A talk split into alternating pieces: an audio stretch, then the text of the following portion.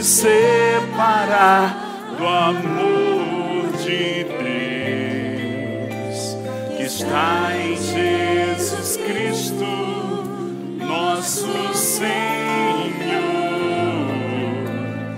que está em Jesus Cristo.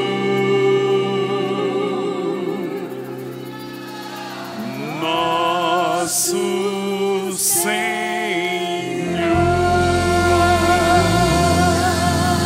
pode dar um aleluia, um glória a Deus.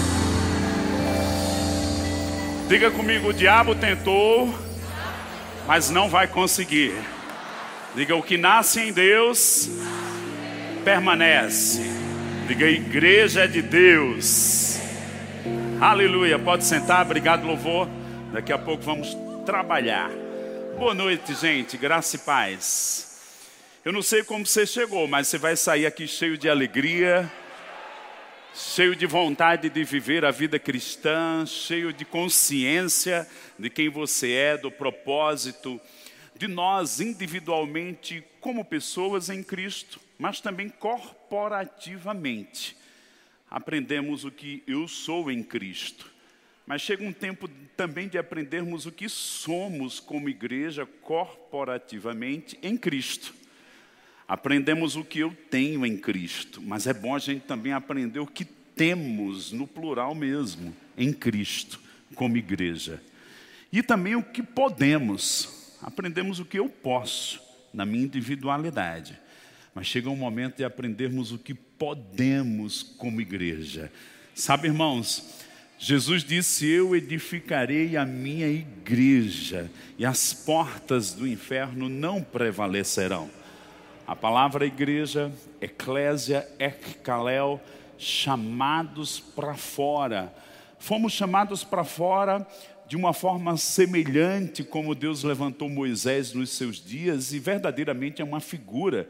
E libertou o povo, foi lá em Faraó, no Egito, libertou o povo para que o povo o adorasse lá no deserto, naquele lugar onde a sarça se manifestou. Semelhantemente, Cristo veio do trono, se fez homem, se fez carne, habitou entre nós. Vimos nessas imagens que nos inspiram da sua vinda, do seu ministério, mas também da sua grande obra na cruz do Calvário. Para que ele veio? Para nos libertar do império das trevas Moisés tirou o povo do Egito para adorar lá no monte. Mas Cristo veio do trono para nos libertar da autoridade de Satanás para adorarmos no trono celestial.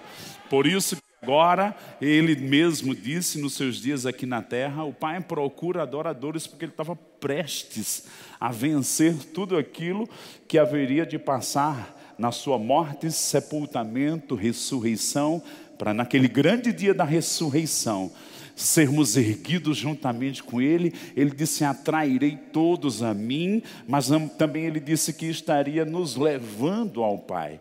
Irmãos, Ele nos conduziu ao Pai, diz o livro de Hebreus, no capítulo 2, levando muitos filhos à glória. Porque nós vamos pensar em ser uma igreja derrotada, uma igreja vencida, uma igreja que está. É, guerreando, não, nós somos mesmo uma igreja gloriosa, uma igreja triunfante. Diga comigo, eu faço parte da igreja triunfante. Que benção, eu quero te inspirar com algumas coisas, mesmo como aquelas frases finais de um capítulo de um livro que é o fechamento. Estamos nessa temporada da igreja triunfante, da igreja gloriosa. Tantas pessoas estiveram aqui compartilhando preciosidades e eu não sei como você recebe, irmãos, mas é cada pedaço de alimento tão tremendo e eles se completam, se harmonizam. E eu vejo como uma direção de Deus termos um tema que é para que nós possamos ficar persuadidos. A Bíblia diz que Paulo persuadia as pessoas no seu tempo acerca do reino de Deus. Eu não quero ficar apenas é, saber que a palavra existe, eu quero ficar consciente, dominado, eu quero que ela penetre em mim. Jesus disse certa vez: A minha palavra não tem penetrado em vós. Sabe, querido, Deus quer que a palavra dele fique tão arraigada dentro de você, que quando as circunstâncias vierem, ela vai se levantar por dentro. E como diz Davi no Salmo 19, aquilo que eu medito me aconselha de noite. Quando a circunstância vier, o conselho de Deus já vai estar dentro de você. Você vai discernir o bem do mal, você vai saber andar em fé, você vai saber andar consciente da assistência de Deus, de que Ele nunca te deixou nem nunca vai te deixar. E aí, sabe de uma coisa? Vamos andar à altura de quem somos. Por quê? É possível andarmos aquém de quem somos. Quando? Quando somos ignorantes. Eu estou aqui com três livros inspirantes e um deles faz parte do nosso combo, Igreja Triunfante. Se você não tem, querido, você precisa desse livro. Ah, eu já li. Mas se foi há 5, 10 anos atrás, precisa reler. Se foi ano passado, eu ainda te desafiaria a ler. No início desse livro, eu vou ler aqui, irmão Reagan diz algumas coisas, e a partir daqui nós vamos tomar um tempo pensando sobre essa verdade, e ela vai começar a te afetar ainda mais, amém?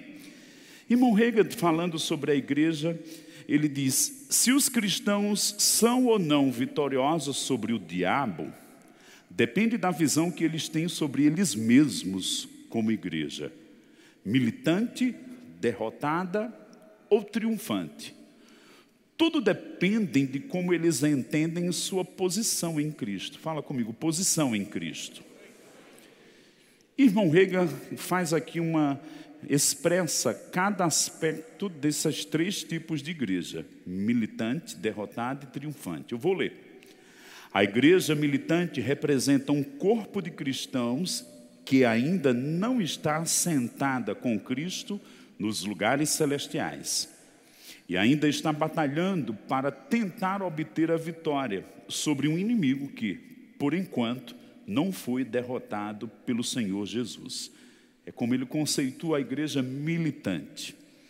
A igreja derrotada também nos dá uma imagem de uma igreja que é ignorante sobre o fato de que os seus cristãos estão assentados com Cristo e de que deveriam estar reinando em vida através de Cristo Jesus. Por não terem conhecimento a respeito de sua posição, a respeito de sua posição em Cristo ou por nunca terem usado a autoridade que realmente possuem, esses cristãos são constantemente destruídos pelos enganos de Satanás e estão em um estado contínuo de fracasso e derrota. Agora ele vai fazer a menção de como é a igreja triunfante. Irmãos, é essa identidade de igreja que nós devemos trazer a nossa mente cativa, nos conformar. Nós vamos ler e eu quero que você ouça essa com mais atenção. Mas a igreja triunfante é a perspectiva bíblica do corpo de Cristo, assentado com o Senhor nos lugares celestiais, muito acima, fala comigo, muito acima. Muito acima de todos os poderes e principados. E ele cita Efésios 1, 3 e Efésios 2, 6. A igreja triunfante, de acordo com a Bíblia, retrata um corpo de cristãos que não apenas conhece, mas exercita sua autoridade em Cristo.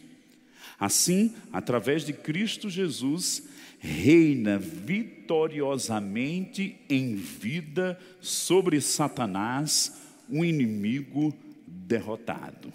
Diga comigo, você é predestinado para reinar em vida e dominar sobre Satanás. Agora, irmãos, isso tudo é uma construção, uma construção de um espírito transmitido, uma construção de um entendimento que precisa ser é, trazido à nossa mente e me faz lembrar algo, um texto que usamos grandemente, Oséias 4, 6 quando incentivamos as pessoas para fazer o rema. E se você está aqui e ainda não fez o rema, gente, parece-me que de hoje para amanhã é o último momento de você ingressar no rema, é isso? Ok? De hoje para amanhã é o último momento. Sabe, a ignorância de quem somos é mais cara do que você pagar e comprar o conhecimento. Vou dizer de novo. O preço da ignorância é mais caro do que comprar o conhecimento. E eu quero te incentivar. Investe no teu crescimento espiritual. Investe nesses livros. Investe fazendo rema. Dedica um tempo. Aquilo que a gente se expõe, a gente é influenciado. Se você passa horas se expondo à palavra, meditação, a sala de aula no rema, aquilo vai começar a te influenciar construir uma identidade, uma perspectiva dentro de você, de olhar a vida cristã, quem somos como igreja, que vai ser estabelecida pela palavra de Deus. Posso ouvir um amém? Oséias 4,6 diz: O meu povo está sendo destruído, pois lhe falta conhecimento. Certa vez, ouvindo alguém, dizia: Muitos dizem que o diabo é o maior inimigo do homem. Ok, a Bíblia até aponta isso. Mas o maior inimigo do homem não é o diabo, é a ignorância. E o diabo usa a ignorância para manter pessoas com o pé no pescoço delas. Mas quando revelação e conhecimento chega, ele não tem mais poder de nos manter com o pé aqui. O pé dele vai enfraquecendo. Se o povo perece por falta de conhecimento, o povo vai crescer, vai ser forte por ter conhecimento. Diga para você mesmo: nunca vou parar de crescer no conhecimento. Estimulamos durante essa temporada você também estar consciente do livro de Efésios. Dentre todos os livros da Bíblia, em todos eles, Paulo aponta para a igreja, são cartas para igrejas ou para ministros que cuidavam das igrejas. Efésios, ele traz um entendimento da igreja posicional e ele diz: Eu recebi por revelação. Diferentemente dos outros apóstolos, Paulo recebeu a grande parte dos seus ensinamentos, inclusive a ceia, por revelação, não foi por convívio com os outros apóstolos. Ele recebeu diretamente do Senhor e ele foi um apóstolo de fundamento, de que trouxe o que a gente lê, irmãos, o que a gente ensina, o que a gente pratica, grande parte veio fruto do ministério do apóstolo Paulo. E a carta aos Efésios, ela tem essa grandiosidade de expressar a identidade da igreja.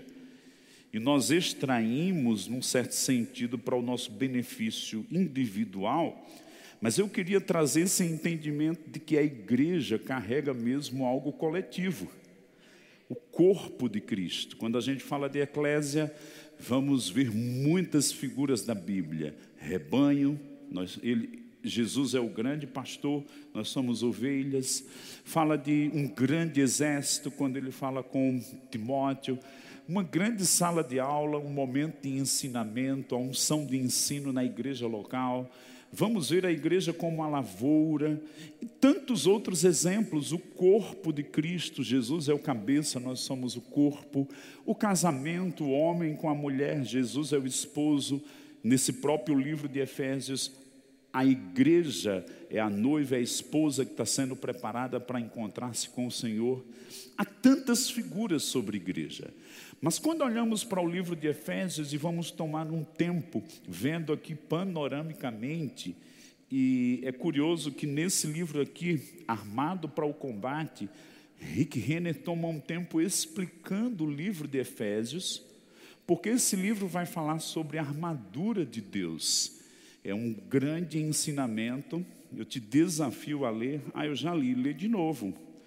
Eu li cinco vezes, de cinco, quatro, cinco anos para cá, e já estou me preparando para ler de novo, porque ainda não entrou, tem que entrar e ficar.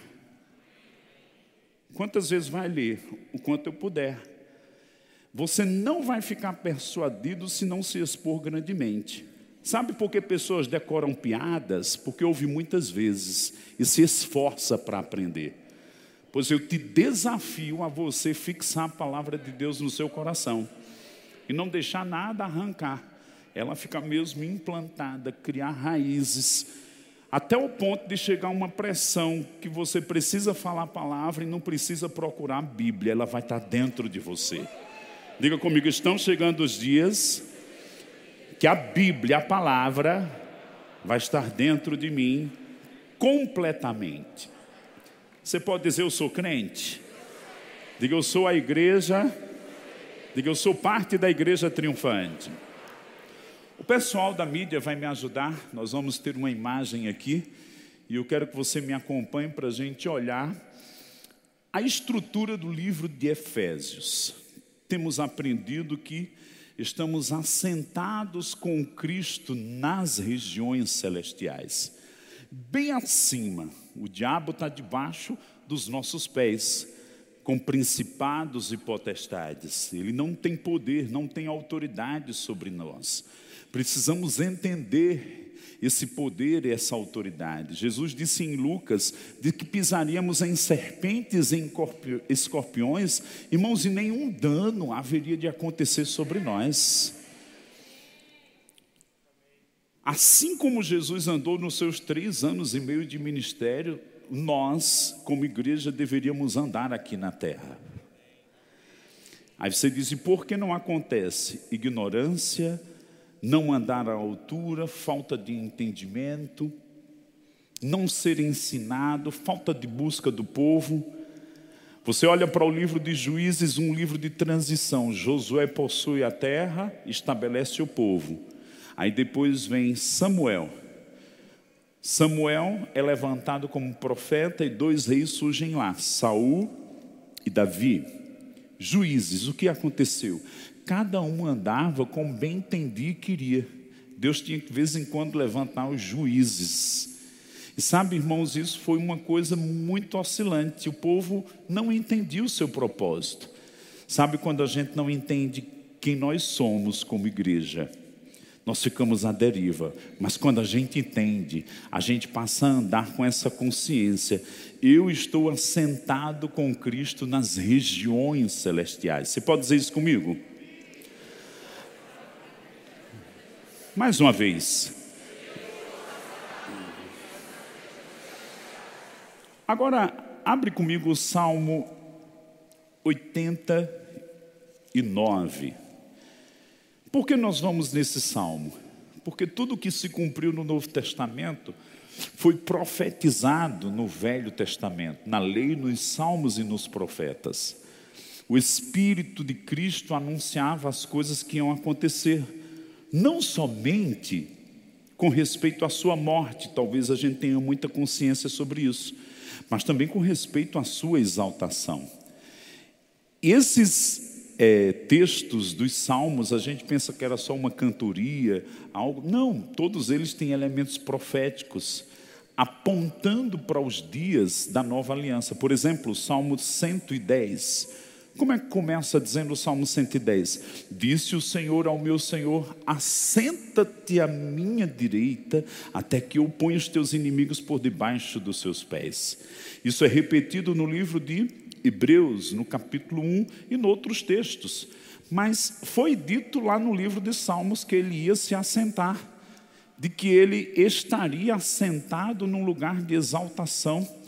Se você não sabe, grande parte do, do, do dos textos do Novo Testamento, eles vão ter uma busca em coisas que foram profetizadas nos dias do Velho Testamento. E eu pedi para você abrir o Salmo 89, acabei de citar o Salmo 110, porque nós vamos ver agora o Salmo 89. Além de ter um contexto tremendo da aliança de Deus com Davi, poderosíssima, Irmãos, as alianças do Velho Testamento eram poderosas, mas quando olhamos para o Novo, diz que é firmada em superiores promessas. Se Deus fez coisas grandes naqueles dias, nesses dias vai fazer maiores. Agora vê comigo, eu vou ler a partir do verso 20 para você entender o contexto de Davi, e vamos entrar aqui para Efésios 1. Não quero sair disso aqui. Salmo 89, 20. Encontrei Davi, meu servo, com o meu santo óleo unge. A minha mão estará sempre com ele, o meu braço fortalecerá. O inimigo jamais o surpreenderá, nem será ele humilhado pelo filho da perversidade. Ah, eu vou repetir, gente, o 21. Eu quero que diante de cada frase você dê uma vibrada aí. Porque se numa aliança inferior Deus falou isso com Davi, quanto mais com a gente que está em Cristo. Eu posso repetir? Vamos lá. A minha mão estará sempre com ele. O meu braço fortalecerá. O inimigo jamais o surpreenderá nem será ele humilhado pelo filho da perversidade.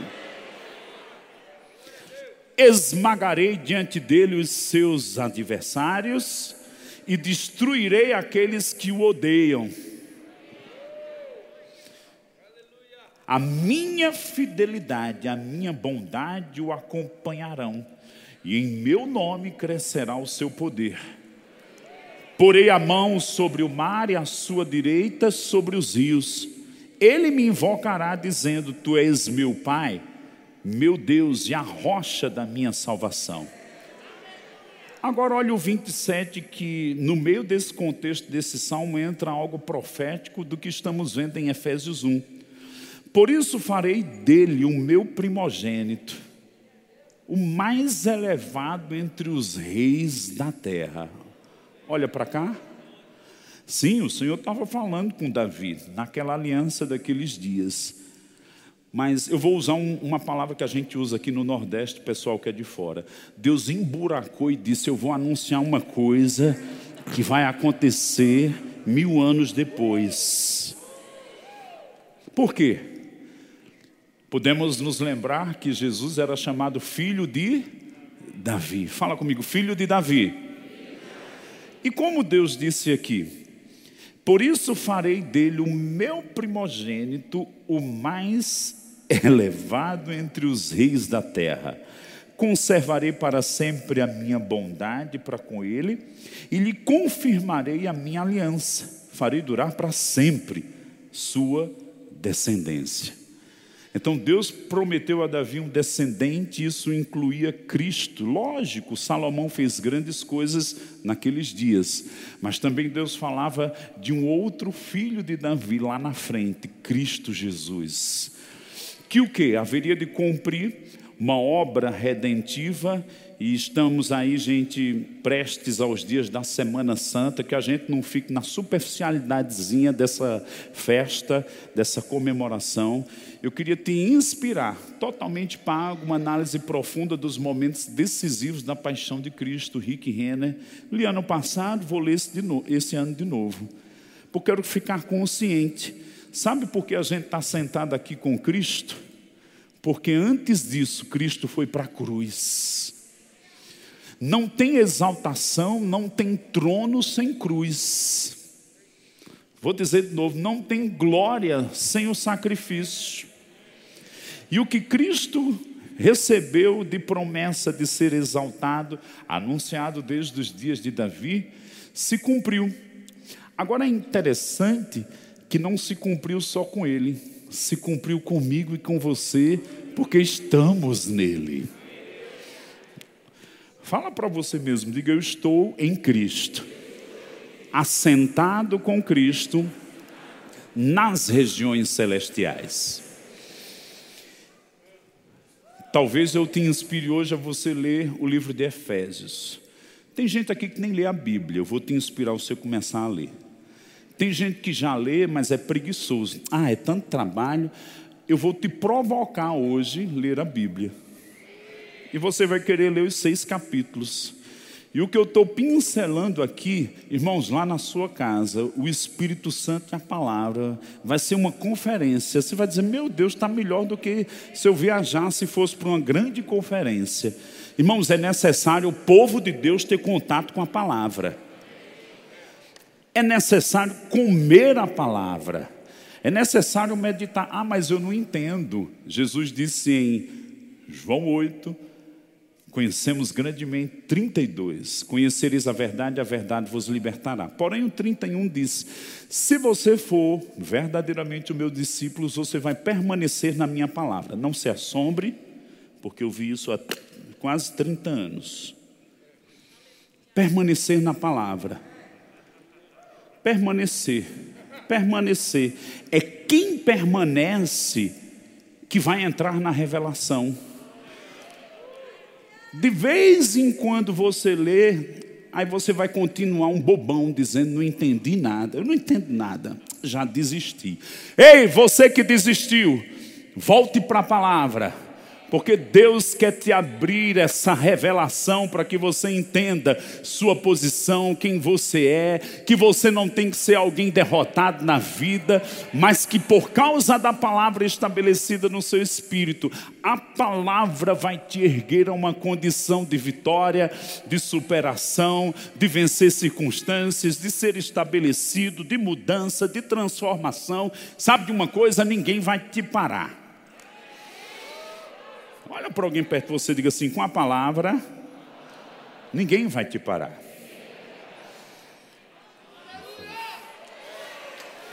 Ah, mas é uma questão de linguagem, não me vem com desculpas.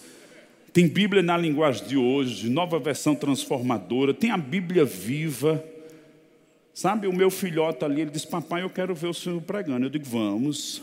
Porque eu não quero ele raso, não, irmãos. Eu cresci raso e o diabo me deu rasteira. O diabo não vai dar rasteira nele.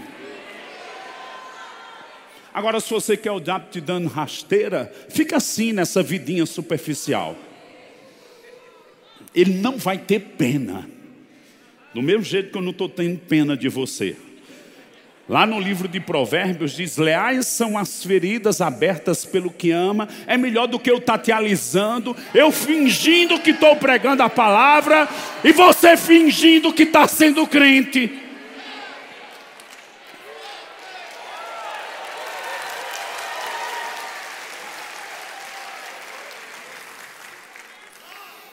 Olha para alguém perto de você e diga assim: é tempo de mudança. E sabe, irmãos, eu não me excluo nisso, não, eu me incluo, eu sou pregador. Mas eu preciso entrar numa outra vibe, num outro nível, numa outra esfera aí.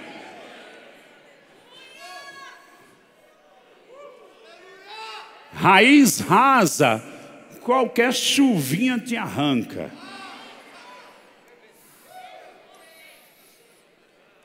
Eu tive lá em Campo Grande, um irmão, um irmão se converteu. Estava lá em Londres, alguém evangelizou ele, ele disse, esse, outro, esse cara que me evangelizou está numa igreja em Sinop. E aí a gente conversando, ele disse, olha, eu ganhava bem, 50, 60 mil, empresário de cantores, ia para o Brasil todo, Europa. E conversaram comigo, faz o rema. Ele disse, quando eu fiz, a palavra foi entrando, eu deixei aquele ramo, Irmãos, hoje ele tem um lugar de vender plantas ornamentais. E ele me levou lá atrás num lugar, ele disse: Você precisa conhecer uma árvore aqui, gigantesca. Eu tirei umas fotos dessa árvore. Irmãos, era tão grande, o tronco dela era tão estabelecido. E as raízes.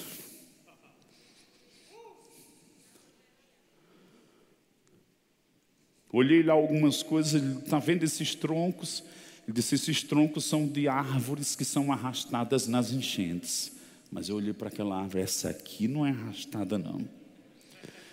Irmãos, Deus está querendo que você seja uma árvore que não vai ser arrastada. E como isso vem? É por acaso Deus escolhe, não, essa vai ser fracota, essa vai ser forte. Não. Não está em Deus escolher.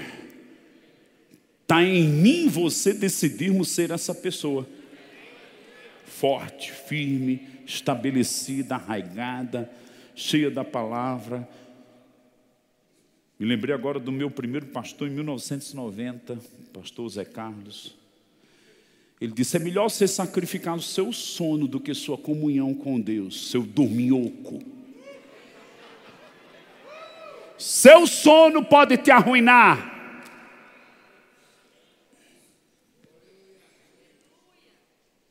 Ninguém fala mais acordar de madrugada para ouvir o Senhor, para meditar, porque não dá ibope.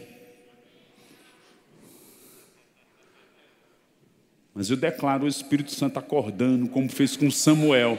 Samuel, um menininho, Samuel, aí ele foi para o seu senhor lá, para Eli. Está me chamando, senhor? Não, era Deus. Samuel, eu declaro a voz do Senhor te acordando. Por que de madrugada? Porque não vai ter nada competindo. Só o silêncio e a escuridão. Se acende só uma luzinha, pega lá, mergulha, só você e ele. É como se Deus dissesse: tem muita gente se intrometendo no nosso relacionamento. Até quando você vai deixar isso? Recebe. Diga comigo, estamos assentados. Capítulo 1 e 2 aponta para isso. O fato de termos essa identidade formada, ela é muito importante. Mas não basta. Por quê? O capítulo 3, 4 e 5 vai apontar para nós colocarmos isso em nossas ações. Não basta ser um cristão teórico. E eu e você já fomos algumas vezes. E por isso que a gente fica tão crítico, olhando a vida dos outros e não olha a nossa. Quando vemos aí esses três capítulos, 3, 4 e 5, pensando em verbos e termos assentados. Capítulo 3, 4 e 5, andando nele. É quando isso vai para a minha vida de ação prática, onde o Evangelho vai se manifestar nos meus relacionamentos, na maneira de falar, se eu minto, se eu não minto, se eu sou um enrolão, se eu vivo de aparência ou não, se eu sou uma belezura só na igreja e em casa o Satanás, o cavalo dando cois. Todo mundo rindo, mas vai ler Efésios, viu? Se não for a voz de Deus, vai ser minha voz ecoando. Lê Efésios. Que eu não vou dar moleza. Não. Olha lá o meu filho balançando a perna. Queria uma coisa, vai ter que ler sua Bíblia Bia até o fim. E leu, quando leu a gente celebrou. Aí, Caio, repete tua Bíblia. Aí ele disse: Não, eu quero começar outra, eu quero ler um pouquinho mais. Sabe, irmãos, como me inspirou falar ou ouvir que o filho de Tassos Licurgo, o próprio é, que vai estar vindo aqui da família, Luciano Subirá, ele e os seus filhos, com oito anos, já tinham lido, lido a Bíblia toda.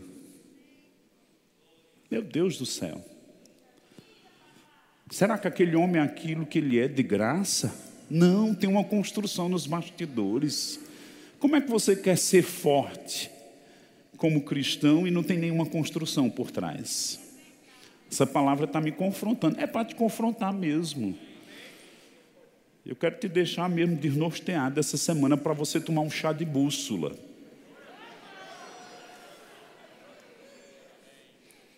Né? Porque tem uns crentes que, irmãos, né? a gente usa aqui em Recife tem muito, que é feito moleque, amorcegando nos carros.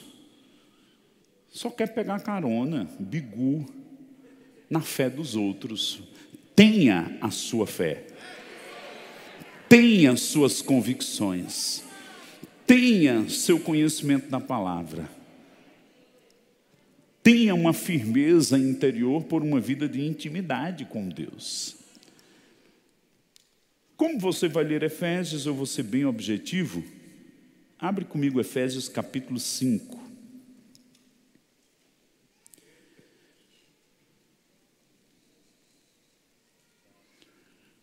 Encontramos no capítulo 3 ele falando sobre a identidade da igreja.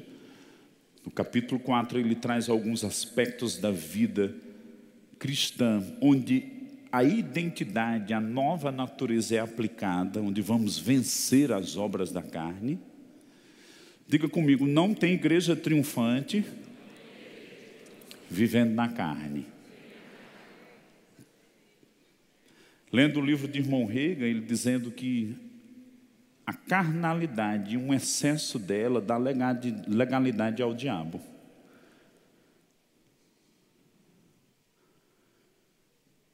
E muita gente pensa que isso é na área sexual. Pode derrubar e paralisar uma pessoa. Mas é na mentira, na falta de perdão, na discórdia. Você é um instrumento de quebra de unidade.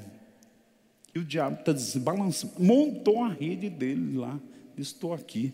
Estou reinando na vida desses crentes meia tigela. Eu estou ironizando mesmo, para que é para você acordar.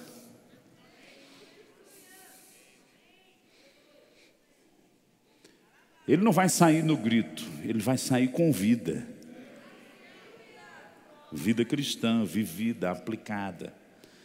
Olha como diz Efésios 5:1. Sede, depois imitadores como filhos amados, e andai em amor, como também Cristo nos amou e se entregou a si mesmo por nós, como oferta e sacrifício a Deus em aroma suave. Diga comigo, andar em amor. Diga andar na verdade.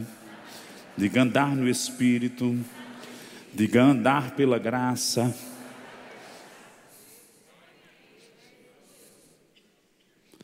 Diga andar em obediência. Diga andar cumprindo a palavra. Por que, irmãos? Ah, eu estou assentado em Cristo. Você sabe que o capítulo 6 fala de Satanás e da hierarquia dele. Ah, eu quero ter vitória sobre Satanás. Eu estou assentado e queremos anular essa parte do meio da vida cristã vivida. Eu gosto de estudar a Bíblia por temas, mas as cartas elas têm um início, meio e fim, e elas têm uma mensagem com um todo. Tem gente querendo ter vitória sobre o diabo, mas nem sabe que está sentado em Cristo. Houve um tempo de tanta, tanto exagero sobre batalha espiritual, o povo só lia Efésios 6, mas não entendia Efésios 1. Porque a posição espiritual e a nova vida em Cristo aplicada à nossa vida dá autoridade para exercermos o nome de Jesus e vitória sobre o inimigo.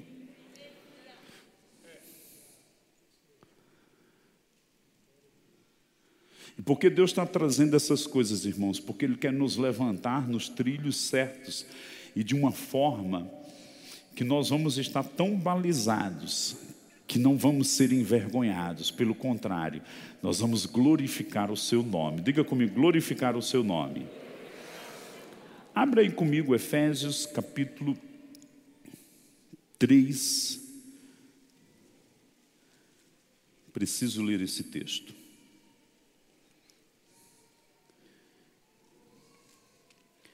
Efésios capítulo 3, Paulo falando sobre a igreja e a revelação dele para a igreja, no verso 3. Segundo uma revelação, me foi dado a conhecer o mistério conforme escrevi há pouco, resumidamente. Como vocês vão ler Efésios, né? Eu estou crendo. E Deus também está apostando muito alto que você vai ler. Ele diz: Pelo que, quando ledes, podeis compreender o meu discernimento do mistério de Cristo, qual em outras gerações não foi dado a conhecer aos filhos dos homens, como agora foi revelado aos seus santos apóstolos e profetas no Espírito, a saber que os gentios são cordeiros, membros do mesmo corpo e coparticipantes da promessa em Cristo por meio do Evangelho. Quem recebeu aqui o Evangelho? Olha para cá, capítulo 1, Efésios. Quando recebemos o Evangelho, recebemos o penhor do Espírito em nossos corações o Espírito Santo veio para aqui para dentro para dizer: Eu vou revelar tudo a você, desde que você repouse na palavra, desde que você esteja submisso a Cristo, desde que Ele seja teu cabeça, desde que você se submeta numa igreja local. Desde que você cumpra a ordenança, submetei-vos uns aos outros. Não pense que você isoladinho vai crescer, não. O que isola busca os seus próprios interesses. Paulo era um homem intenso, forte, independente, colérico, afoito, pegava a dianteira das coisas, obstinado. Quando Jesus apareceu para ele, diz parte do recado, diz entre na cidade que outros vão te comunicar o resto. Já foi tratamento. Então, se Jesus tratou Paulo daquela jeito, por que eu vou te tratar com leveza? Tem gente que precisa de mudança agora e Deus está te dando uma chance. Mude. Mude, senão promessas que ele te falou não vão se cumprir. Deus precisou frear Abraão porque ele não circuncidou o seu filho, o grande pai Abraão dos da fé. Ele sabia que era já para ter feito alguma coisa, não tinha feito. Deus freou ele.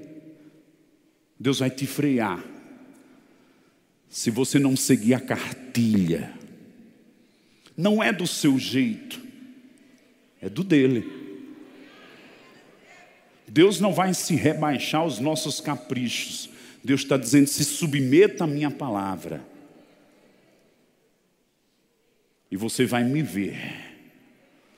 Eu vou me manifestar a você, Ele está dizendo. E vai. Para de jeitinho brasileiro, para de atalho, para de enrolação. Que silêncio, né? É mesmo para você meditar. Eu estou te amando. Afinal, Hebreus 12 diz que o Pai corrige. Eu estou sendo correção aqui do Pai Celestial. Minha responsabilidade é só dosar a torneira. Mas corrijo. Diga comigo, eu vou andar na proposta da vida cristã. E aí o que vem no capítulo 6? Ele fala sobre permanecer inabaláveis.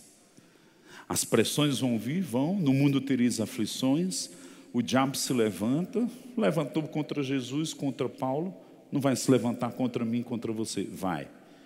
Existe um exagero quanto a isso no corpo de Cristo? Existe. Um além da conta e um nenhuma conta. Tem gente que vive como se o diabo fosse uma lenda. Ele é real. E você só vai permanecer firme seguindo essa sequência. Conhecer quem você é em Cristo, andar e encarnar a palavra na sua vida, suas ações, seu comportamento, ao ponto de Paulo dizer que a gente vai ser carta viva. Não basta só saber a palavra, tem que ser a palavra encarnada, uma carta viva que as pessoas leiam o Evangelho ao estar com você. Aí, porque a gente vive a palavra, vem uma autoridade, vem uma consciência da armadura de Deus. E eu gosto desse termo, armadura de Deus. Às vezes a gente traduz, pensa, dá uma torcida diz armadura do crente. Não, é de Deus. Quando Deus se revelou para Abraão, disse: Eu sou teu escudo. Mas no Novo Testamento, na construção da vida de Paulo, muitos anos preso, ele olhando aqueles homens romanos, soldados,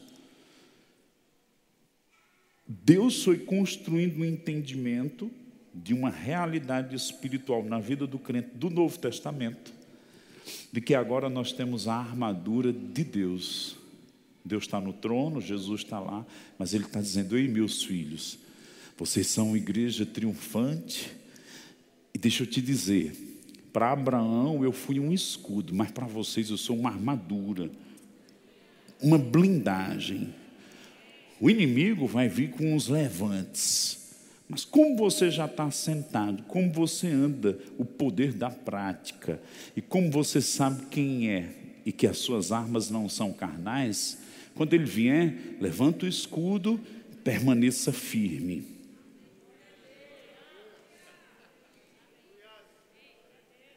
Vai ter uma pressão. Paulo estava escrevendo essa carta para os crentes de Éfeso. Mas parecia que ele estava escrevendo para os crentes dos dias do século 21. Por quê? Porque as mesmas histórias que aconteciam lá, por exemplo, Efésios 3, 18, 15, 16, 17, 18, 19. Paulo escrevendo a carta, não sei, lá no seu quarto. Senhor, me dobro diante do Pai, de quem tem o um nome sobre a família no céu e na terra. Porque tem uma igreja aqui, tem uma que já foi. Senhor, eu oro para que eles sejam fortalecidos com o poder no homem interior. Já eram igreja, mas não sabiam o que eram. Tinha algumas pressões, porque para ele falar sobre armadura, o diabo estava dando umas investidas. Mas ele estava orando, certamente por aquela própria carta que ia chegar para aqueles irmãos. Senhor, lá no capítulo 1, 16, 17, 18, abre os olhos deles, já são crentes, já estão no Evangelho, já nasceram de novo, mas ainda estão vivendo uma vidinha medíocre. Olha para alguém perto de você e diga assim: Deus quer nos arrancar da vida medíocre.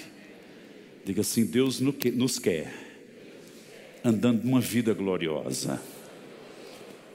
Orou em Efésios 1, orou de novo em Efésios 3, fortalecidos com o poder no homem interior, e que chegue um momento que eles vão ser tomados de toda plenitude de Deus. Uau! Foi que Jesus manifestou aqui na terra, ser um homem tomado da plenitude de Deus, a ponto do seu nome ser dito e falado numa outra face, Emanuel.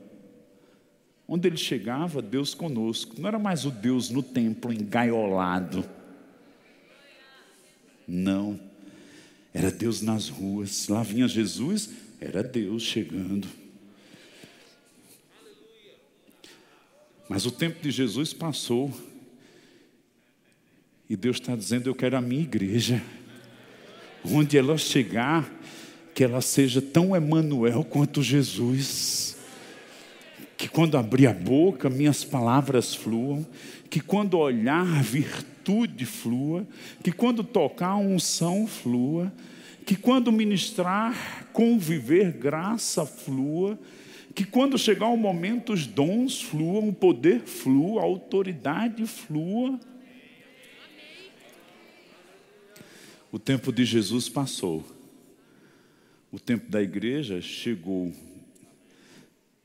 E ela ainda não está andando à altura do que Deus planejou.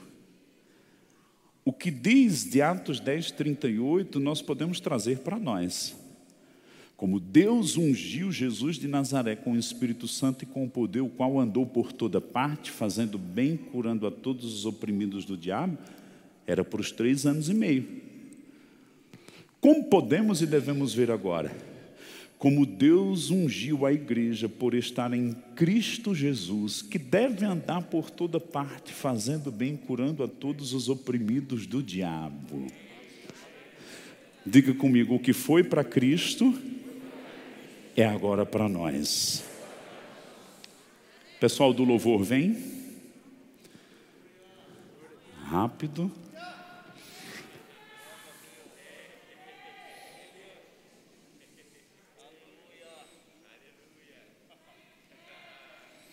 Diga comigo, assentado. Diga andando. Diga permanecendo firme na vida cristã. Diga, se Deus é por nós, quem será contra nós? Diga, vamos fazer uma confissão. Diga comigo, eu nasci de novo para crescer espiritualmente, para conhecer Cristo, para conviver em igreja eu vou ser forte na minha vida individual e seremos fortes como igreja. Vindo o inimigo por um caminho, por sete ele fugirá. Diga, nós somos a igreja vencedora, porque aquele que está em Cristo é mais do que vencedor. Aleluia.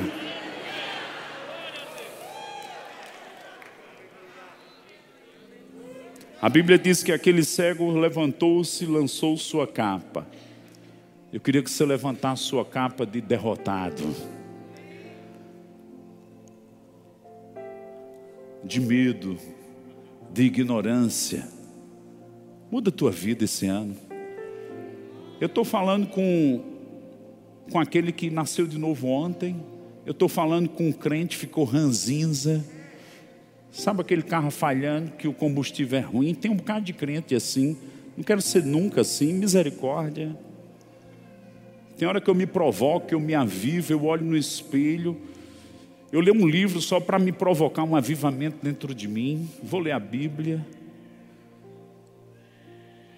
Tem pessoas que eu me encontro uma única vez por ano e coisas são avivadas na vida dela, eu pego, pego pelo Espírito. Como quem está segurando um, uma trança, um rabo de cavalo. É meu.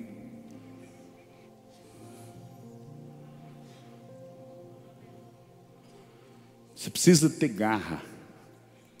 Com uma molezinha, uma vontade fraca, você não vai possuir nada. Vai ficar aí levando tapa na cara do diabo. Me desculpe as palavras, mas às vezes para acordar a gente precisa de uma provocação. Eu estou te amando, quero te dizer. Eu vou dormir tranquilo, talvez eu derrame algumas lágrimas, Senhor, porque você me inspira assim, porque não me inspira com mais doçura. Mas Ele está nos amando. Vamos fazer outra confissão, confissão. Diga comigo, é de fé em fé, é de glória em glória, é de força em força. Diga, eu vou chegar lá. Sabe, irmão, tem gente que só precisa de um empurrão, de um estímulo. Olha para alguém perto de você e diga assim: vai dar certo. Fica firme. Estuda a palavra. Se você não fez o rema, diz para ela: faz o rema.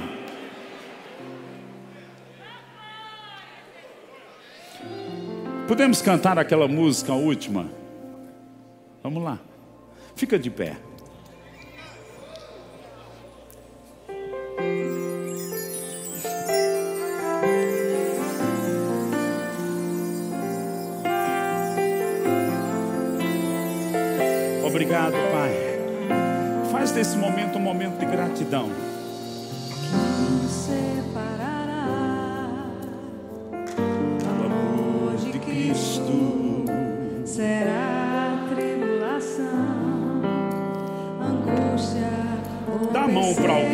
Você passa álcool, mas dá a mão.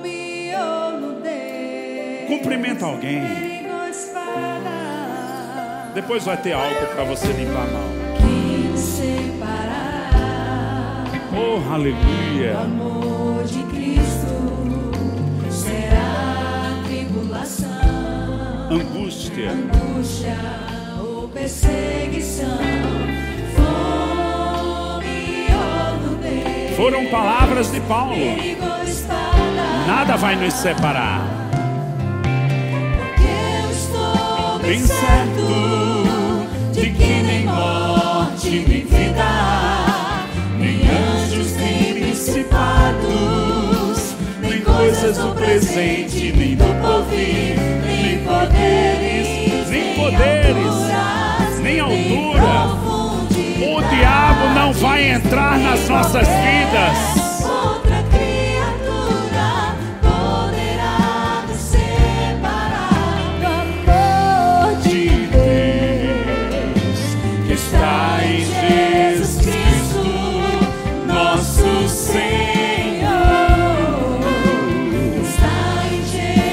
Cristo. Ninguém olha para cá. Vamos olhar uns para os outros. Nada,